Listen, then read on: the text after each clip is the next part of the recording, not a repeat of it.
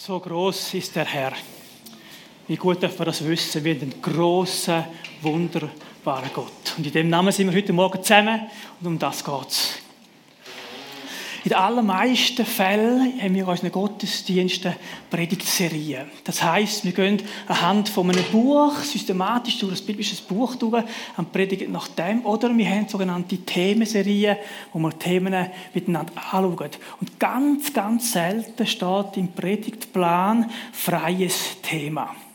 Und heute Morgen ist so, ein, so eines von diesen Themen, wo ich frei dürfen wählen.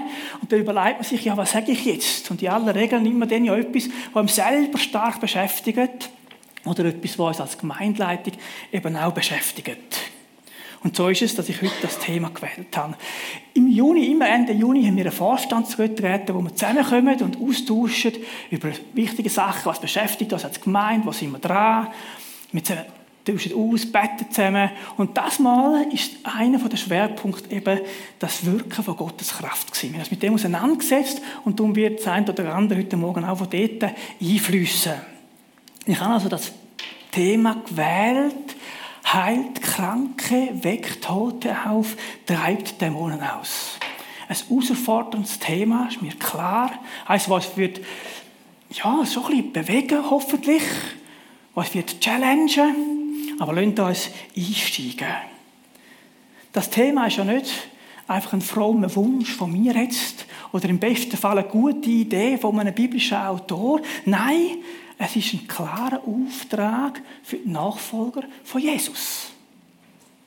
Wir lesen, und da steigen wir in den Predigtext in Matthäus 10, Vers 7 und 8, sagt Jesus höchstpersönlich. Wenn ihr aber hingeht, predigt und sprecht. Das Reich der Himmel ist nahe gekommen. Heilt Kranke, weckt Tote auf, reinigt Aussätzige, treibt Dämonen aus. Jesus sagt hier nicht, ich wünsche mir, oder es wäre doch gut, wenn, es wäre eine super Sache, wenn er würde. Nein, er pickt auch nicht irgendwelche Leute raus, so spezielle Heilige, speziell Auserwählte. Nein, er sagt klipp und klar, die, die mir nachfolgen, die sollen Kranke heilen, Tote aufwecken, Dämonen austreiben. Und dann ist der Satz da mit dem Ausrufzeichen abgeschlossen. Zeigt uns, Gott um Befehl, ist ein Auftrag. Eigentlich unverhandelbar.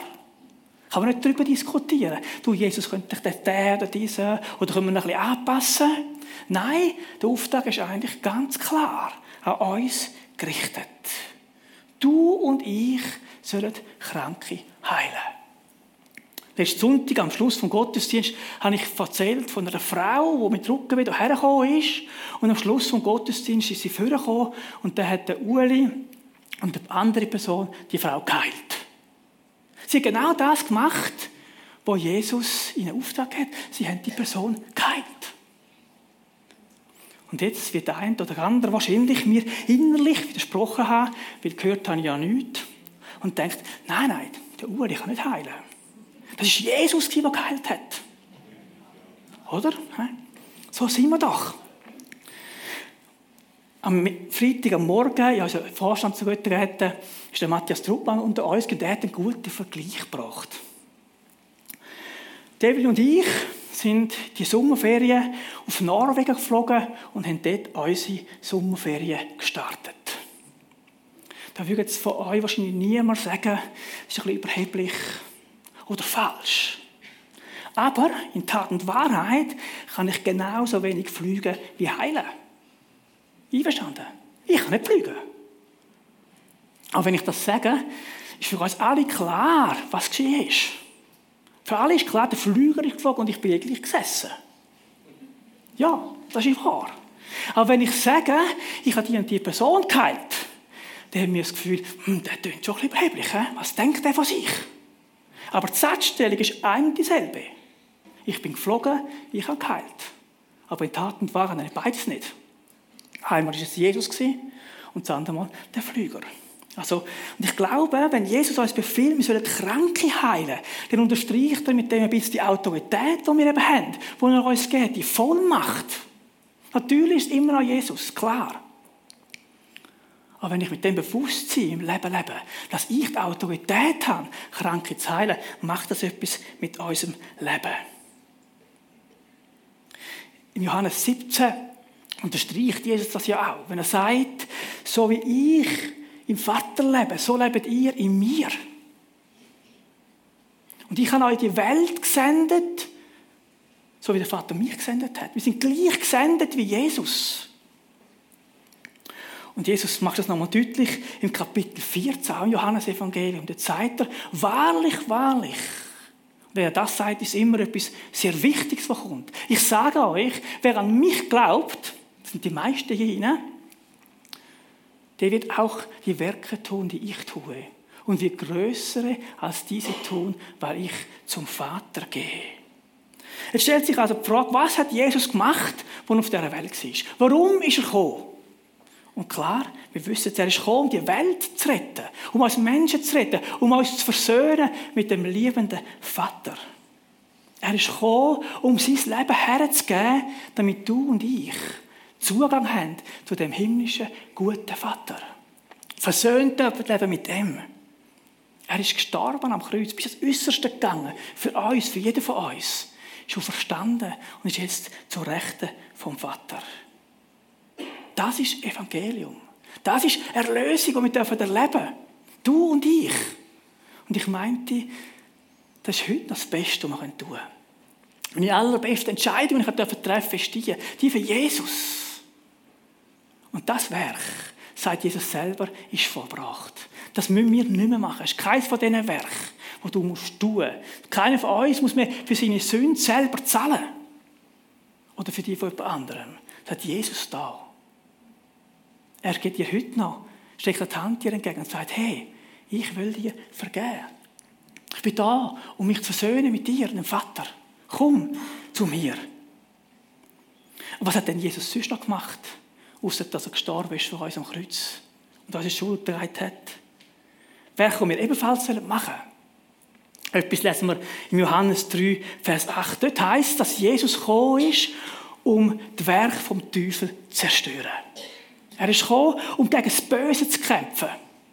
Er hat nie gegen Menschen gekämpft, nie gegen Einrichtungen oder gegen Regierungen. Und das ist nicht gegangen, sondern gegen den Teufel, gegen die bösen Werke, gegen seine Dämonen. Und der Paulus nimmt das im Epheserbrief ja auf, wenn er zu uns sagt, wir haben auch einen Kampf, nicht gegen Fleisch und Blut, sondern gegen Macht von der Welt, von der Finsternis, der unsichtbaren Welt eben. Also haben wir uns Auftrag, einen von den Aufgaben, die wir machen ist, kämpfen gegen das Böse. Und im, Markus, im Matthäus-Evangelium lesen wir so ein bisschen Zusammenfassung von dem, was Jesus gemacht hat, von diesen Werken, wo eigentlich das nochmal zu Ausdruck bringt, was wir machen sollen. Gleich wie er, weil wir ja gleich gesendet sind wie er. Dort heißt es, Jesus zog durch ganz Galiläa. Er lehrte in den Synagogen, verkündete die Botschaft vom Reich Gottes und heilte alle Kranken und Leidenden im Volk. Jesus ist umhergezogen. Er hat nicht erstrangig die Leute eingeladen, jetzt in die Kapelle zu kommen, in die Synagoge zu kommen, in den Tempel zu kommen, sondern er ist umhergezogen. ich glaube, das ist der erste Punkt, der uns betreffen darf. Wir sind nicht erstrangig geschaffen, um hier zu sitzen und die Leute herzuholen, sondern wir sind geschaffen, um rauszugehen. Um dort zu dienen. Um dort Kranke zu heilen. Das Reich Gottes zu zwingen, zu verkündigen, was es heisst, Reich Gottes zu sein. Natürlich ist es dann, glaube ich, auch außerordentlich erfolgreich, wenn man Menschen in Gottesdienst einladen. Wenn sie Menschen, wenn sie draussen Jesus begegnen, erfahren, was das für ein Gott ist, haben sie den Verlangen, daher zu kommen, mit uns zusammen den Jesus anzubeten. Aber erst dann ist Jesus rausgegangen und hat das Evangelium gebracht, predigt und demonstriert, indem er Kranke geheilt hat. Lasst uns den Auftrag auch wahrnehmen und mehr bewusst werden, was das heißt. Und dann ist er in den Himmel aufgefahren, kurz vorher kommt die ganz bekannte Stelle vom Missionsbefehl, den wir alle kennen, aus dem Matthäus und aus dem Markus-Evangelium. Und im Markus-Evangelium kommt eben neben, der, neben dem Auftrag, Menschen zu Jüngern zu machen, sagt der Markus dort auch noch, dass wir die Aufgabe haben, Dämonen auszutreiben und Kranke zu heilen. Kurz zusammengefasst, dein und mein Auftrag als Nachfolger von Jesus ist es, das Reich Gottes zu verkündigen, Kranke zu heilen, Tote aufzuwecken, Dämonen auszutreiben. Das ist unser Auftrag. Wie gehst du mit dem um? Was macht das mit dir? Bist du frustriert oder sogar enttäuscht von dir selber? Fühlst du dich als Versager? Einige denken vielleicht, ja, eigentlich könnte mir Gott das ja geben, warum hat er das nicht? Für andere ist es einfach eine Überforderung. Andere fühlen sich motiviert, ja, jetzt gebe ich noch mehr, ich probiere das zu machen. Wie geht es dir? Ich persönlich kenne all die Emotionen. Überforderung. Ich sage, Herr, warum hast du noch nicht? Frustration, weil es noch nicht geschehen ist. Aber ich glaube nicht, dass das die Lösung ist, wenn wir so weitersitzen und mit diesen, mit diesen Emotionen einfach leben. Lassen uns Schritte machen. Ich glaube, es gibt mehr. Ich glaube, wir dürfen mehr erwarten. Die Bibel sagt das. Wir dürfen mehr hoffen.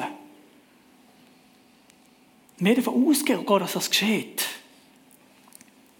Nicht aus eigener Kraft. Ganz sicher nicht. Wir können es nicht selber machen, das wissen wir. Aber ich glaube, wir können ein Stück weit Verantwortung übernehmen. Ich habe einen guten Satz gehört, wo mir eingefahren ist.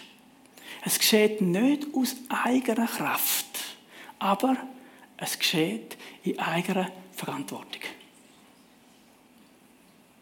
Nicht aus unserer Kraft, ganz klar nicht, das wissen wir. Aber du und ich, wir haben die Verantwortung, dass das geschieht.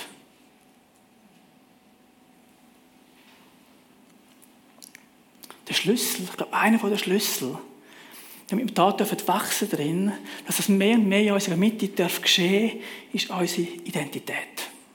Wer bist du? Wer bin ich in Christus? Über das haben wir so ganz viel geredet. Schon ganz viel haben wir über das gelesen oder selber äh, aufgenommen. Aber ich glaube, wir hören nicht auf, über das zu reden, bis wir es wirklich glauben. Bis es wirklich in uns innen ist. Und jetzt rede ich nicht von einem Glauben, wie nach dem Glauben nach dem Wetter. Ich glaube, Wetter wird morgen gut. Das ist ein Wunsch oder eine Hoffnung, dass es so ist. Der biblische Glaube ist etwas ganz anderes. Der Hebräerbriefschreiber bringt das sehr gut auf den Punkt im Kapitel 11, wenn er sagt, der Glaube aber ist eine Wirklichkeit dessen, was man hofft, ein Überzeugtsein von Dingen, die man nicht sieht. Es ist eine Wirklichkeit, nicht eine Hoffnung oder ein Wunsch, sondern eine Wirklichkeit. Das griechische Wort kann man übersetzen mit Fundament oder mit Existenzgrundlage. Auch da haben wir im Vorstandswoche austauscht und dann sind wir zu einem guten Vergleich gekommen. Als Schweizer sind wir sehr privilegiert mit einem gut funktionierenden öffentlichen Verkehr. Meistens ist der Zug eigentlich pünktlich, oder? Mindestens in der Schweiz. Wenn ich jetzt also am Perron stehe, am Bahnhof stehe und es steht an der Tafel, in fünf Minuten kommt der Zug dann weiß ich, der Zug kommt in fünf Minuten. Das ist eine Wirklichkeit für mich. Tatsache, da gibt es keinen Zweifel, der kommt.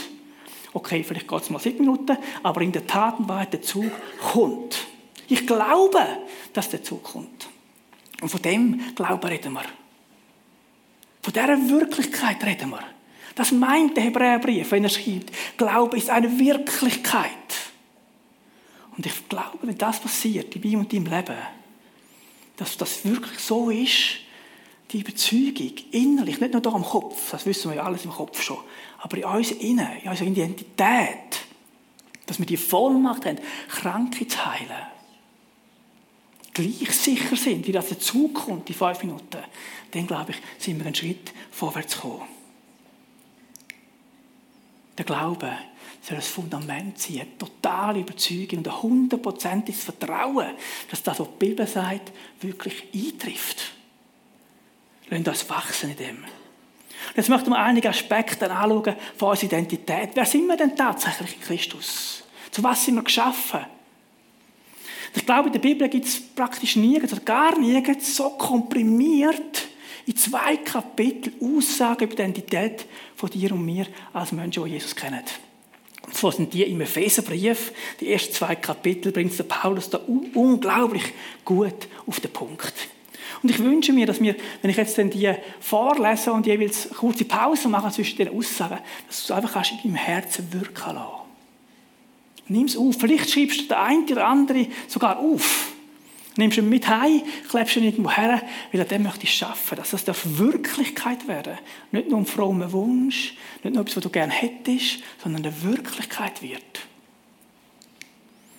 Der Paulus schreibt in den ersten zwei Kapiteln vom Epheserbrief, wir sind mit jedem geistlichen Segen gesegnet.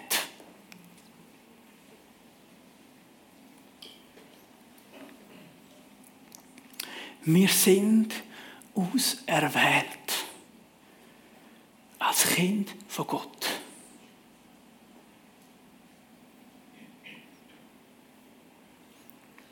Wir sind vorherbestimmt, dürfen Teil sein von seinem Reich.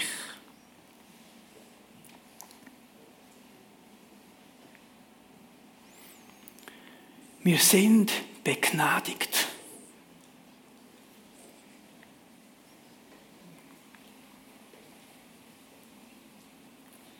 Wir sind erlöst.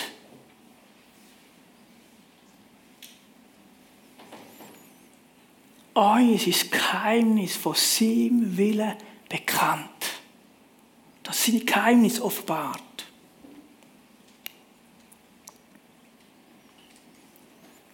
Wir sind Erben. Erben von dem Königreich.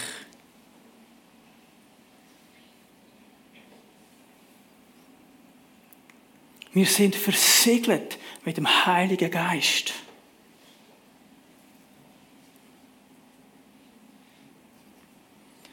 Wir sind lebendig gemacht. Ewiges Leben.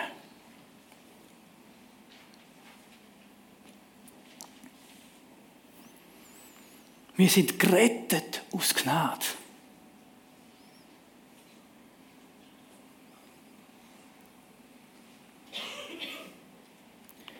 Wir sind erschaffen als das Werk von Jesus Christus.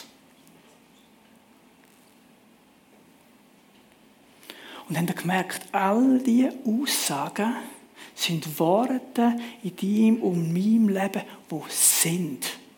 Wo sind. Immer heißt es hier, sind. Das heißt, nie werden oder es könnte oder wenn du das und das machst, dann wirst du sondern es sind immer Aussagen, die sagen, so bist du. Als Mensch, der Jesus kennt, der Jesus im Leben aufnimmt, bist du so. Das ist deine Position, so wie es der Paulus in der Epheser schreibt. Und gerade der Paulus schreibt das ja nicht perfekte Menschen. Wenn wir dann im Kapitel 4 lesen, im Epheserbrief, schreibt der Paulus so, das sind Menschen, die sich zum Teil noch so verhalten, als würden sie Gott gar nicht kennen. Das heißt mit anderen Worten, du musst nicht versuchen, ein besserer Christ zu sein, dass du irgendetwas von dem bekommst, sondern du bist es. Es ist dir zugesprochen. Es ist eine Tatsache, wo es nichts dazu zu tun gibt. Es ist unmöglich, dich das zu verdienen. Aber wir dürfen es annehmen als Geschenk aus Gnade. Und dann kommen wir zum Vers, den wir schon erwähnt haben, Johannes 14, 20. So wie Jesus im Vater ist, so ist Jesus, ist also wir in Jesus und er in uns. Lass dir das mal in deinem Kopf und nachher in deinem Herz reinkommen. Und ich möchte das ermutigen, über das zu meditieren in der kommenden Woche. Jesus ist in dir und du in Jesus. Wenn ich im Flüger bin, kann ich fliegen. Wenn du in Jesus bist, kannst du heilen. Wow, was für eine unglaubliche Position haben wir. Was für ein unglaubliches Privileg haben wir als Menschen, die den Jesus kennen. Und da gibt es noch ganz viele von diesen Zusagen, die Jesus uns macht, uns gibt. Wir sind Priester, ein auserwähltes Geschlecht. Wow. Und dann im zweiten Brief schreibt der Paulus an Korinther etwas über unsere Stellung, unsere Position. Und da möchte ich noch ein bisschen darauf eingehen. Es heißt dort in der NG-Übersetzung, deshalb treten wir im Auftrag von Christus als seine Gesandten auf. Und in der Luther-Übersetzung besser bekannt, vielleicht der meisten von uns. So sind wir nun Botschafter an Christi Stadt. Du und ich bist ein Botschafter an Christi Stadt. Das heißt, du bist ausgesendet vom Königreich hier auf Erde, das Land zu vertreten. Wow. Das heißt auch, ein Botschafter wird versorgt und unterstützt von dem Land, wo er herkommt. Du und ich haben Ressourcen und Möglichkeiten vom Land, wo wir herkommen, vom Himmel. Die Ressourcen stehen dir und mir zur Verfügung. Von dort wirst du versorgt. Wow. Wenn wir wissen, dass wir haben, können wir es besser einsetzen und nutzen. Als Botschafter bist du eingesetzt vom König. Höchst persönlich. Es gibt keine wiederkehrende Wahlen, wo du dich musst beweisen musst. Etwas musst zeigen und dann wieder gewählt wirst. Sondern du bist gesetzt vor dem König. Du repräsentierst das Königreich auf dieser Erde. Eine grosse Verantwortung. Wenn Menschen dich sehen, schließen sie daraus, dass so das Königreich von Gott ist. So wie du bist, so muss das Königreich sein, weil du bist ein Botschafter und repräsentierst das Land. Du, du bekommst Rückendeckung von dort. Wie gut ist das? Der Himmel unterstützt dich. Und wir vertreten das. Es geht nicht um unsere Meinung, nicht um unsere Ideen, sondern wir vertreten das, wo im Reich Gottes ist. Dein Wille geschehe wie im Himmel, so auf Erden. Das, was im Himmel geschieht, sollen wir hier auf Erde vertreten. Das sollen wir den Menschen bringen. Das sollen wir, so sollen wir unser Umfeld beeinflussen mit dem Willen, der im Himmel geschieht. Wow.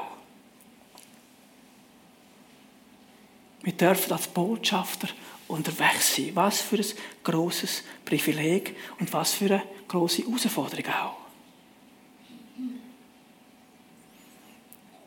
Du und ich haben den Auftrag, das Privileg, rauszugehen, vom, Reich, vom Königreich Gottes zu erzählen, Kranke zu heilen, Dämonen auszutreiben, Tote auferwecken. Wow! Wir sind bevollmächtigt.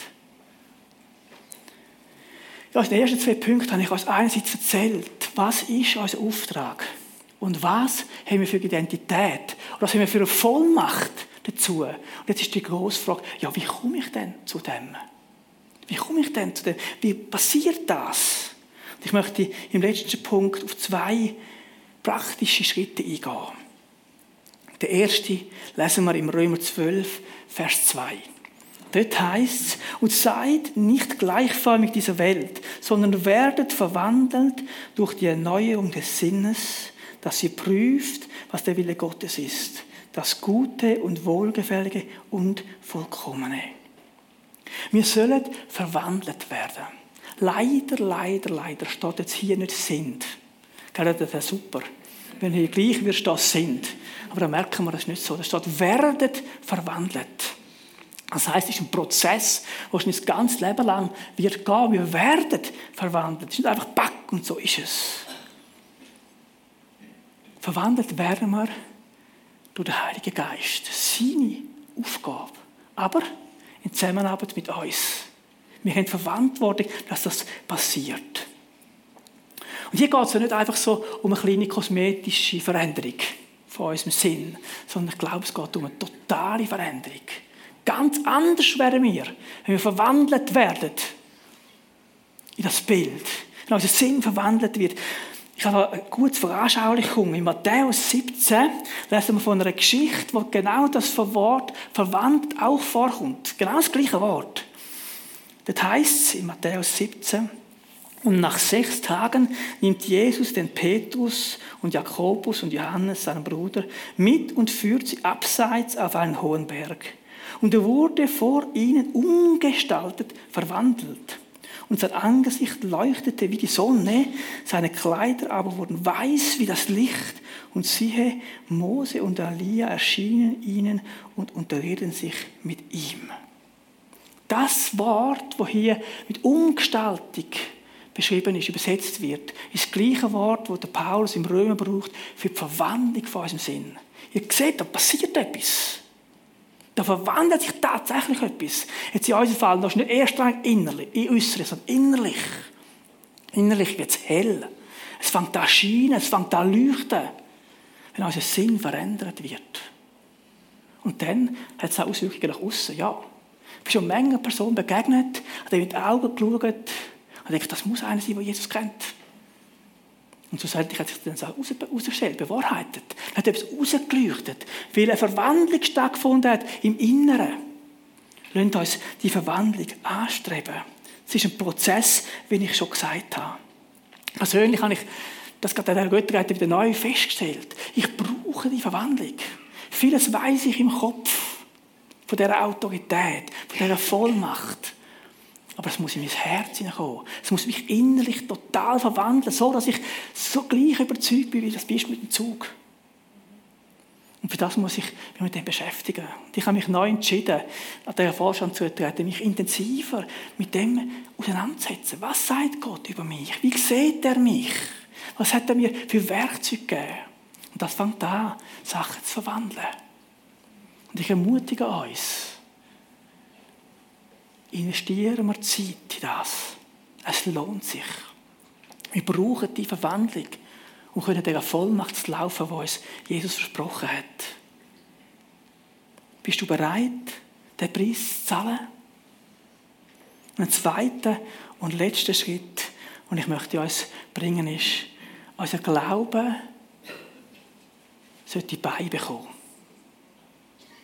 Wir sollen Werk tun. Glaube ohne Werke ist tot, sagt Jakobus. Etwas tun, was sieht, im Schritt Glauben machen. In ganz vielen Lebensberichten habe ich gelesen, dass Menschen dann Zeichen und Wunder erlebt haben, wenn sie auf die Straße gegangen sind, rausgegangen sind, zu den Nachbarn, zu den Arbeitskollegen, die Jesus nicht kennen. Gell, hier in unserem Rahmen, in der Familie zu beten, für Menschen, die krank sind, fällt uns einfacher. Rauszugehen und den Glaubensschritt tun, ist ein Schritt aufs Wasser.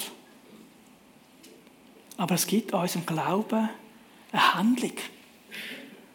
Es zeigt etwas, dass ich erwarte, dass das geschieht. Ich weiß, das ist ein herausfordernder Schritt, ein grosser Schritt. Aber lasst uns mutig sein. In der Sommerferien habe ich ein Buch gelesen mit dem Titel Heilung auf der Straße von Mark Marx. Er beschreibt dort eindrücklich, wie sie auf die Straße gehen und Heiligen erleben. Menschen gesund werden. Er schreibt davon, wie sie das unglaublich Überwindung kostet immer wieder Überwindung braucht, den Glaubensschritt zu machen, dass es nicht einfach easy ist. Nicht einmal dann, wenn du es schon oft gemacht hast. Aber irgendwie haben sie gestartet mit dem. Und es sind nicht alle gesund geworden. Manche von diesen Personen sind mehrmals gekommen, bis sie einen Durchbruch erlebt haben. Aber Gott möchte das schenken. Menschen sind zum Glauben gekommen. Das Reich Gottes ist gewachsen, weil sie genau das gemacht haben. Sie haben das Reich Gottes verkündigt, haben Kranke geheilt, Dämonen ausgetrieben, Tote verweckt. Lasst unserem Glauben Taten folgen. Machen wir einen mutigen Schritt in die Richtung. Ich predige auch ganz stark zu mir. Wenn man Themen selber wählt, trifft es einem ja meistens selber am meisten. Oder? Ich bin überhaupt nicht irgendwo an dem Punkt, ich habe es voll begriffen, ich habe es wissen, was ich meine. Aber ich möchte uns alle zusammen herausfordern, einen Schritt zu tun. Mutig zu sein. Und ich weiß aus vielen Berichten, dass Gott handelt und eingreift. Vielleicht machst du einen kleineren Schritt. Nicht gerade als erstes am Bahnhof für die Kranken beten. Das mag sein. Aber mach einen Schritt. Einer wäre zum Beispiel, dass du ganz konkret jemanden einladest für den Live-Kurs richtig einen Zettel gibst und ihn einlädst. Das ist auch schon ein Schritt von unserem Glauben. Ein bisschen kleiner. Aber lasst uns Schritte machen. Für mich ist klar, wir dürfen noch mehr warten, mehr leben. Lasst uns Möglichkeiten nutzen, so oft es geht, um mit Menschen zu beten in unserem Umfeld. Und wir werden ganz, ganz viele Berichte hier hören, wo Gott eingegriffen hat, wo du und ich dürfen Menschen heilen weil Jesus in uns ist und wir in ihm. Amen.